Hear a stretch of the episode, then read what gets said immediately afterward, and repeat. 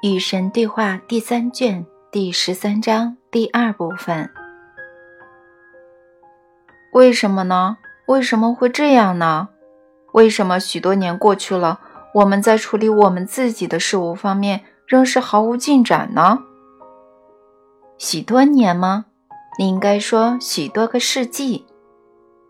好吧，那就许多个世纪。这跟人类文化的第一个文化迷思有关，也跟它引发的所有其他文化迷思有关。在这些迷思改变之前，其他一切都不会改变，因为你们的文化迷思塑造你们的道德观念，而你们的道德观念则创造你们的行为。然而，问题在于你们的文化迷思和你们的天性是相互矛盾的。你这话是什么意思呢？人类的第一个文化迷思是“人之初，性本恶”，这是原罪的迷思。这个迷思传达的观点是：你们的本性是邪恶的，你们天生是邪恶的。第二个文化迷思，它是第一个迷思的必然产物，是适者生存。这第二个迷思认为。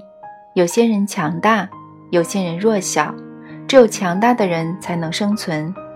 你们会竭尽所能去帮助你们的同类，但要是到了生死攸关的时刻，你们将会先顾自己，甚至不惜让别人去死。实际上，你们不但会见死不救，如果你们认为有必要的时候，为了自己和亲人的生存，你们还将会残杀别人。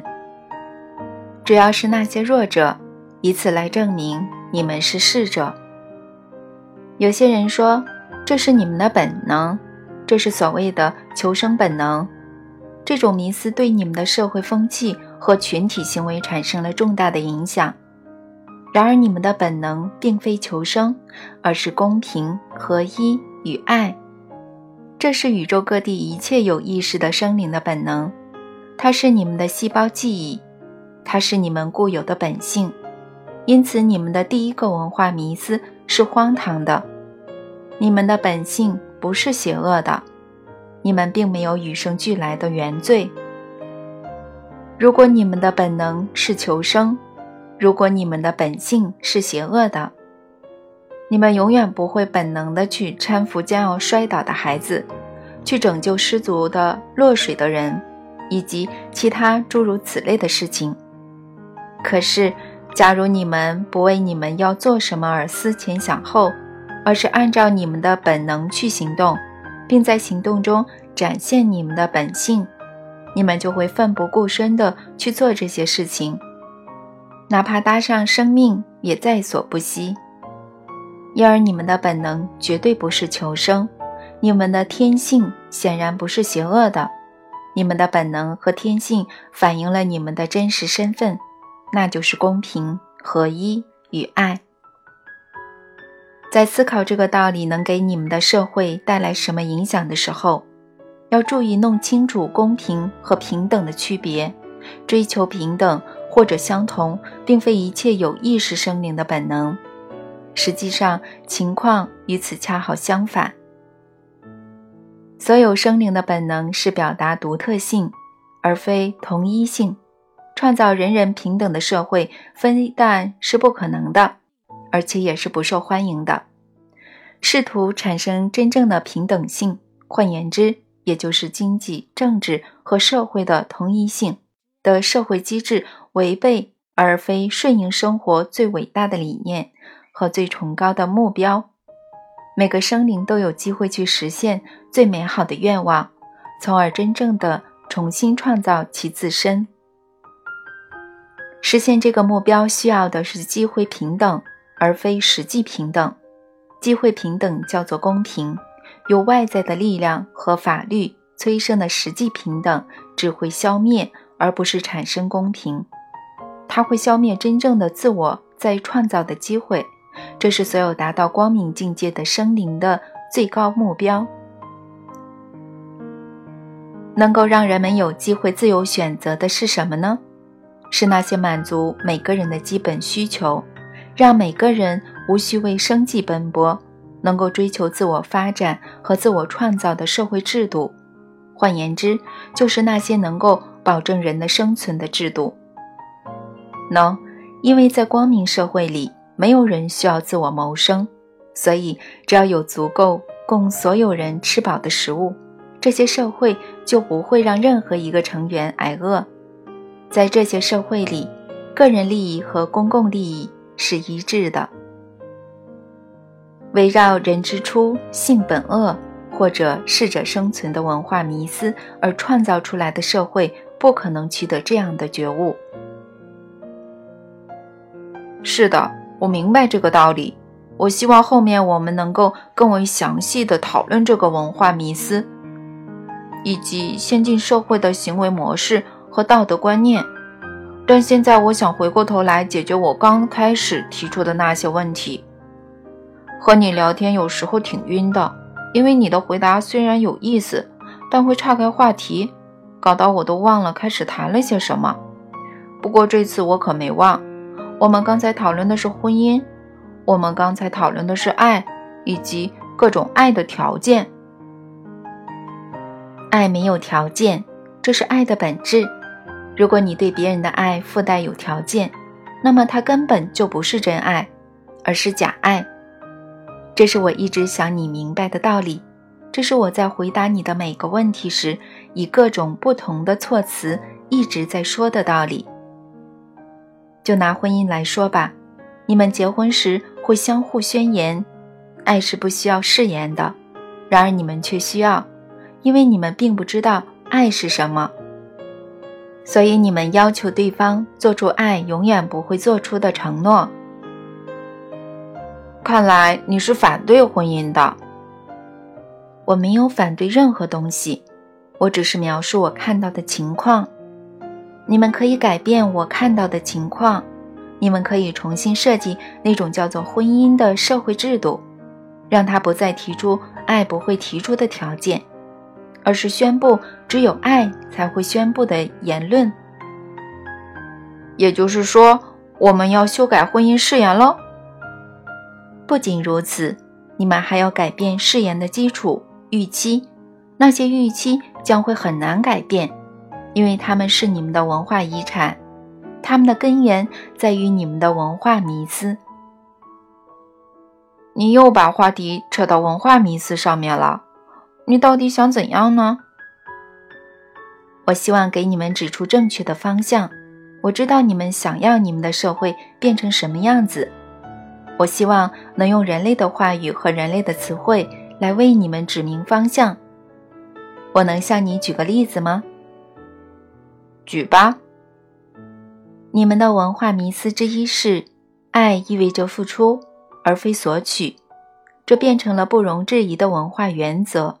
然而，正是它让你们抓狂，正是它引起了超乎你们想象的伤害。它导致人们进入糟糕的婚姻，并在其中不能自拔。它造成各种人际关系失调。然而，没有人敢质疑这种主流的文化迷思。你们指望能为你们指点迷津的父母不敢；你们指望能够给你们带来天启的神职人员不敢；你们指望能向你们解答疑惑的心理学家和精神学家不敢。甚至连你们指望能承担精神领袖重任的作家和艺术家也不敢。于是，那些已经写下的歌曲、讲述的故事、拍摄的电影、给出的方针、提供的导词，完成了抚育，无不在维护这种迷思。你们所有人都要在生活中实践它，可是你们做不到。然而，问题并不在于你们。而在这种迷思，爱是付出而非索取，不是这样的吗？不是的，真的，真的，他从来不是这样的。但是你刚才亲口说爱没有条件，你说这是爱的本质啊。这确实是啊。好吧，在我听来，这等于说。爱是付出而非索取。那你需要重读第一卷的第八章。我在这里提到的一切，已经在那里向你解释过了。这套对话录本来就是要按照次序看才好，而且要把它当成一个整体。我知道，但有些人没读过第一卷，直接看到这些文字。你能在这里向他们解释你要传达的道理吗？因为坦白讲，我觉得温习一遍对我来说也是有帮助的，虽然我早已理解那一章的内容。好啊，来吧。你做的每一件事都是为自己做的，这是因为你和所有其他人是一体，是以你为别人做到的，就是为自己做到的。你无法为别人做到的，也无法为自己做到。对别人有益的，就是对你有益的；对别人有害的，也是对你有害的。这是最基本的真相。然而，这个真相最经常遭到你们的忽略。当你和别人交往时，你们之间的关系唯有一个目标，那段关系是作为一种载体而存在的。它让你能够决定和宣布、创造和表达、经验和实现你对你真实身份的最崇高的想法。现在，假设你真实身份是一个友善而细心、体贴而慷慨、有同情心和爱心的人，那么当你和别人相处时，如果你是这些东西，你的自我就得到了那种你为之不惜投生于肉身的。最美妙的经验，这也是你投生于肉身的原因。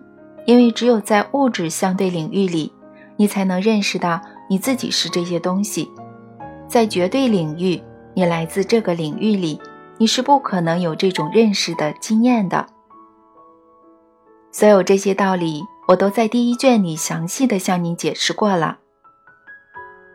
喏，假设你的真实身份。是一个不爱自我、容许自我被别人虐待、伤害和毁坏的生灵，那么你将会继续那些让你拥有这种经验的行为。可是，假如你真的是一个友善而细心、体贴而慷慨、有同情心和爱心的人，那么你将会把你的自我包括在那些值得你如此对待的人之中。实际上，你要把自己放在首位，你首先要如此对待你自己。生活中的一切都取决于你要追求的目标。例如，假设你要追求的是与所有其他人的合一，也就是说，你想要对一个你已经知道的概念有实际的经验，你将会发现你自己的行为方式变得非常特别。这种行为方式。能够让你惊艳和展示你的合一性。在此之后，当你做事情的时候，你不会觉得你是在为别人而做，而会觉得你是在为你的自我而做。无论你要追求的是什么，情况都是如此。假如你要追求的是爱，那么你将会和别人一起去做体现爱的事，不是为别人去做，而是和别人。一起去做，要注意这种不同，要明白这细微的区别。你将会和别人一起去做体现爱的事，为了你的自我，这样你才能够实现和经验你关于你的自我和你的真实身份的最伟大想法。从这种意义上来说，你做任何事情都不可能是为了别人。因为符合你自己意愿的每个表现，其实都是在表演，也就是说，是在创造和饰演一个角色，只不过这个角色并非虚构出来的，而是生活中真实的你。你是人，至于你是什么人，完全由你来决定和选择。莎士比亚曾经说过：“世界如舞台。”凡人皆演员，他也说过，要真诚还是要伪装，这是个问题。他还说过，若要对你的自我忠实，你必然像夜之随昼那样必然，不能对任何人有所瞒骗。假如你对你的自我忠实，假如你不背叛你的自我，那么当你看起来是在付出的时候，你将会知道，你其实是在索取，你其实是在把你自己还给你的自我。你无法真正的向别人付出，原因很简单：宇宙间没有别人。如果我们唯有一个，那么这一个就是现在的你。我有时候觉得你是在玩文字游戏，把一些词汇颠来倒去的改变它们的含义。这不是游戏，这是魔法。这不是通过修改词汇来改变含义，而是通过修改觉悟来改变经验。你们对一切事物的经验都是基于你们的觉悟，你们的觉悟基于你们的理解。你们的理解则基于你们的迷思，也就是说，基于别人对你们说过的话。现在我告诉你吧，你们当前的各种迷思对你们并无益处，他们并不能将你们带到你们说你们想去的地方。要么你们是在自我欺骗，你们想去的地方其实不是你们说的那个地方。要么你们是睁眼瞎子，完全无视你们并没有往那里去的事实。无论是作为个人、国家，还是整个人类，你们都没有到达那个地方。有其他物种到过那个地方吗？当然有啊。好啊，我等很久了，跟我说说他们的情况吧。快了，很快就会告诉你。但我想先告诉你如何改变你们那种叫做婚姻的制度，以便它能够让你们更加接近你们说你们想要去的地方。别摧毁它，别抛弃它，要改变它。好啊，这确实是我想了解的。我真的想知道是否有哪种方式可以让人类用来表达真正的爱，所以我想用这段对话开头的话题。来结束这段对话。我们应该，其实有些人说，我们必须给爱的表达施加什么限制呢？别这么做，不施加任何限制。你们的结婚誓言不应该包含任何限制。这太让我吃惊了，因为我跟南茜的结婚誓言就没有包含任何限制。我知道。我和南茜决定结婚的时候，我突然灵机一动，写下了一篇全新的结婚誓言。我知道，南茜也帮忙写，她也认为我们不可能在婚礼上交换那些传统的誓言。我知道，我们坐下来创作了新的婚姻誓言。嗯，你也许会说我们的誓言。否定了那种不容置疑的文化原则。是的，是这样的，我为你们感到自豪。当我们写下那些文字时，当我们把誓言写在纸上，以便司机可以念出来，我真的相信我们两个人都得到了神的启发。当然啦，你是说？你以为我只是在让你写这几本书的时候才来找你啊？哇！别大惊小怪了，你为什么不把那些婚姻誓言写在这里呢？真要写下来啊？写啊，你手头就有一份，把它们抄下来。我们写这些文字的时候，可没想到要给世人看。当这次对话开始的时候，你也没想过要给世人看。快点，把它们抄下来。其实，我只是不想让人们觉得我是在说我们写下了完美的婚姻誓言。你怎么突然担心别人会怎么想啦？拜托，你明白我的想法的。好啦，没有人说这些是。完美的婚姻誓言啊，那就好。他们其实是你们星球上迄今为止最好的婚姻誓言。喂，你怎么这样的啦？开个玩笑啦，轻松点嘛。来吧，把那些誓言抄下来，我会为他们负责。人们将会热爱他们。这份誓约有助于他们理解我们在这里谈论的事情。你也许还想邀请别人来宣读这些誓言呢。不过，他们其实根本不是誓言，而是结婚宣言。好吧，感谢我们得到的灵感。我和南茜在结婚时说了下面这些话：司祭。尼尔和南茜今晚来到这里，并不是为了做出庄严的承诺，或者交换神圣的誓言。南茜和尼尔来到这里，是为了在诸位面前大声地公布他们彼此的爱，说出他们的真相，宣布他们选择与对方共同生活和成长。他们希望诸位朋亲朋好友来这里见证他们的决定，从而让他们的爱变得更加坚固。他们今晚来到这里，也是希望他们的结合仪式能够让我们所有人变得更加亲近。如果你今晚与配偶或者恋人同来，那么让这个仪式成为一次提示，提醒你们别忘了你们自己的爱情关系。我们首先要问这个问题：为什么要结婚呢？尼尔和南茜都回答了这个问题，他们已经把他们的答案告诉我。现在我想再问他们一次，以便他们能够肯定他们的回答，确认他们的理解，坚定他们对他们共同的真相的投入。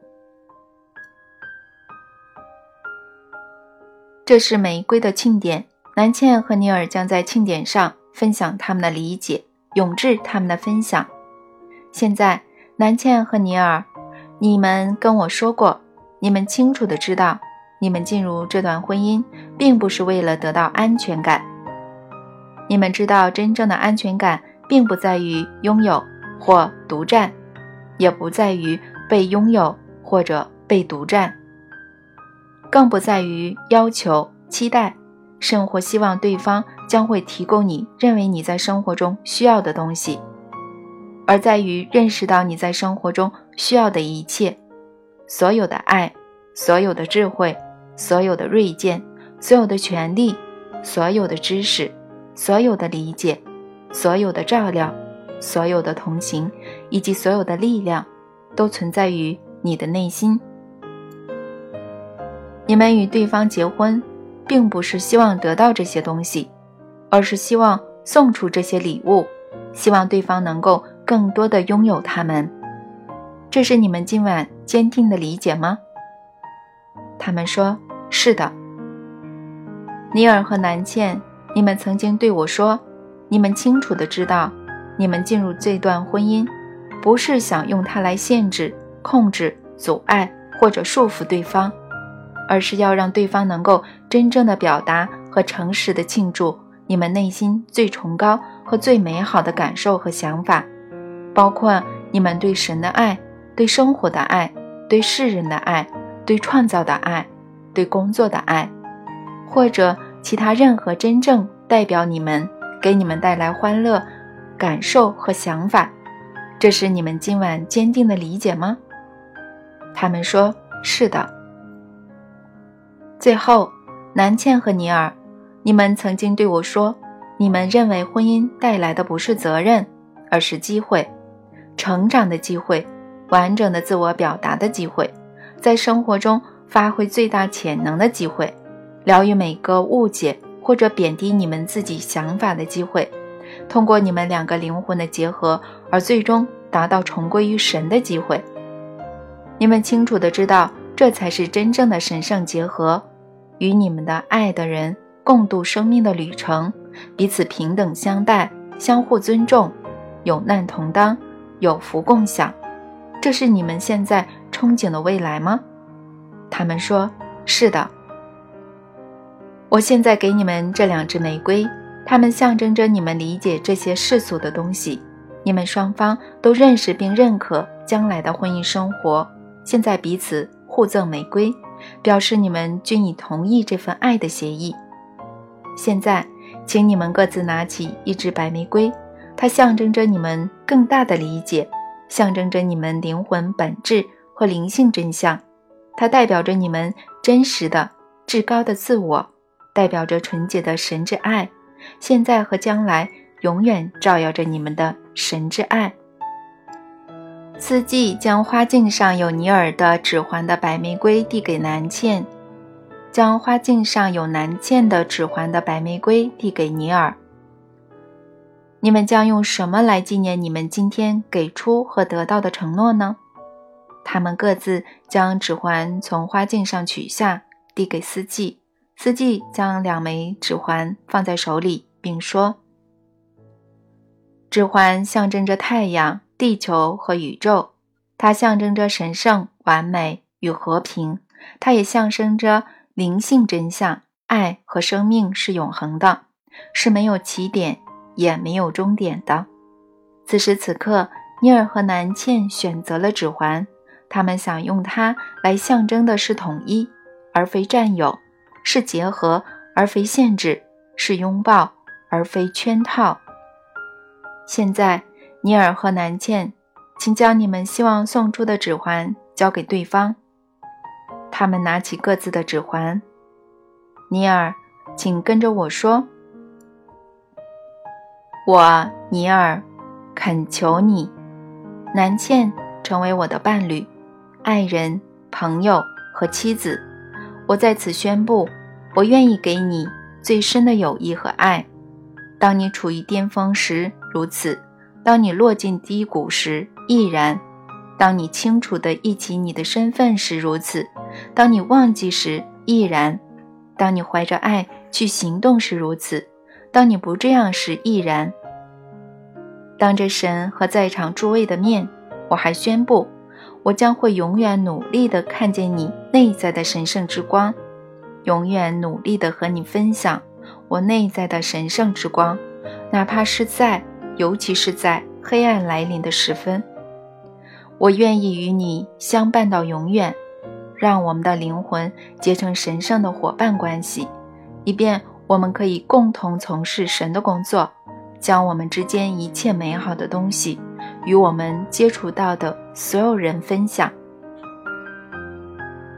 四季转身面对南茜，南茜，你愿意接受尼尔的请求，成为他的妻子吗？他回答说：“我愿意。”现在，南茜。请跟着我说，我，南茜，请求你，尼尔。他宣下同样的誓言。四季转身面对尼尔，尼尔，你愿意接受南茜的请求，成为她的丈夫吗？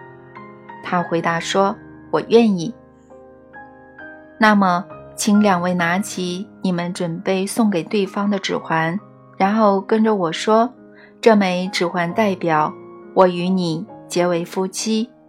现在，我拿起你给我的指环，他们交换指环，将它戴在我的手上。他们将指环戴在手上，这样每个人都能看见和知道我对你的爱。四季至结束语。我们完全明白，唯有夫妻双方才能主持他们的婚礼。也唯有夫妻双方才能批准他们的婚礼。我的教会或者国家赋予我的任何权利，都不足以使我有权宣布唯有两颗心才能宣布，并且唯有两颗灵魂才能落实的事情。所以现在，由于你南茜，还有你尼尔，已宣布了早就刻在你们心上的真相。并在亲友面前，在神的面前见证了这种真相。我们很高兴地看到，你们已经宣布你们是丈夫和妻子。现在，让我们共同来祈祷：爱和生命之神灵啊，在这熙熙攘攘的世上，有两个灵魂已经相遇，他们的命运从此将会相互交织，他们从此将会悲欢与共，永不分离。尼尔和南茜，愿你们的家成为一个让每个走进去的人都感到幸福的地方，一个老人和年轻人和睦相处的地方，一个成长和分享的地方，一个音乐和欢笑的地方，一个祷告和爱的地方。愿你们的亲人的生活因你们之间美丽而慷慨的爱而不断变得更加丰富。愿你们的工作既对世人有益，也是你们生活中的欢乐。愿你们在地球的日子美好而漫长。这让我非常感动，能够在我的人生中找到这样的人，愿意陪我说出这些话，真心真意地说出这些话，我感到非常荣幸。非常幸运，亲爱的神，谢谢你把南茜派给我。对他来说，你也是礼物，这你知道的。我希望是这样吧。相信我。你知道我有什么愿望吗？不知道，是什么呢？我希望所有人都能做出这些婚姻宣言。我希望人们能够把它们剪下来。或者抄下来，用到他们的婚礼上。要是那样的话，我敢打赌离婚率将会直线下降。有些人会觉得这些话很难说出口吧，而且许多人会觉得很难说到做到。我就是希望我们能够说到做到。我的意思是说，在这里说出这些话的问题在于，我们现在不得不在生活中践行了。原来你们不打算践行这些话呀？当然有这个打算啊，但我们和其他人一样，只是凡人啊。可是现在，假如我们相处的不是很好，假如我们日子过得磕磕碰碰，假如我们的关系遭遇了变化，生活更糟糕，假如我们选择了结束这段关系，所有人都会感到大失所望啊。你这是杞人忧天了。倒是人们会知道你们是忠于你们的自我，他们会知道你们后来又做出了新的选择。别忘了我在第一卷里跟你说过的话。别认为关系越长质量越好。你不是偶像，南茜也不是，没有人应该把你们供上神龛，你们也不应该把自己放在那里。你们只要做人就好了，做完整的人。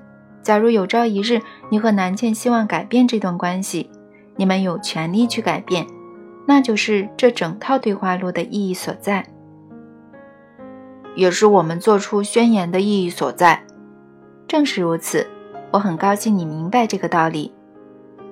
是的，我希望这些婚姻宣言，也很高兴我们能把它写进这本书。以这种新的方式来开始共同生活是很好的。别再要求女人承诺三从四德了。只有自以为是、自我膨胀、自私自利的男人才会有这样的要求。当然了，你说的很对。男人要是宣称这种男尊女卑是神颁布的律例，那就更加自以为是和自私自利了。你又说对了，我从来没有发布过这样的命令。我们终于拥有了真正受到神的启发而写下的结婚宣言了。这是不将任何人变成奴仆或者私有财产的宣言，这是说出爱的真相的宣言，这是并不施加束缚，而是承诺自由的宣言，这是所有人能够履行的宣言。有人会说，这种誓言当然容易履履行呀，他又不要求你做什么。你会怎么回答呢？我会这样说：释放别人比控制他们难得多了。当你控制别人，你得到你想要的东西；当你解放别人，他们得到他们想要的东西。你回答的很好。我有个好主意。我认为我们应该把这份婚姻宣言制作成小册子，像祈祷手册那样。让人们可以到结婚时使用。我们可以把它做成一本小书，里面不仅有这些文字，也包括整套仪式。这三部对话录里关于爱情和恋爱关系的主要论述，还有关于婚姻的特别导词。原来你是不反对婚姻的，我感到非常高兴，因为刚开始的时候我还以为你是婚姻反对者。我怎么可能反对婚姻呢？我们大家都结婚了呀，我们每个人都是结了婚的，从现在到永远都是如此。我们结合在一起，我们是一体。我们的婚礼是有史以来最盛大的。我对你们许下的诺言是有史以来最美好的。我将会永远爱你们，让你们拥有一切的自由。我的爱永远不会束缚你们。由于这个原因，你们注定终将爱上我，因为能够自由地选择你们的身份是你们最大的愿望，也是我最大的礼物。现在，以宇宙最高的法则为标准，你愿意让我成为你合法的婚姻伴侣和共同创造者吗？我愿意。你愿意接受我成为你的伴侣和共同创造者吗？我愿意，我一直把你当成我的伴侣和共同创造者，从现在开始，直到永远，我们是一体。阿门，阿门。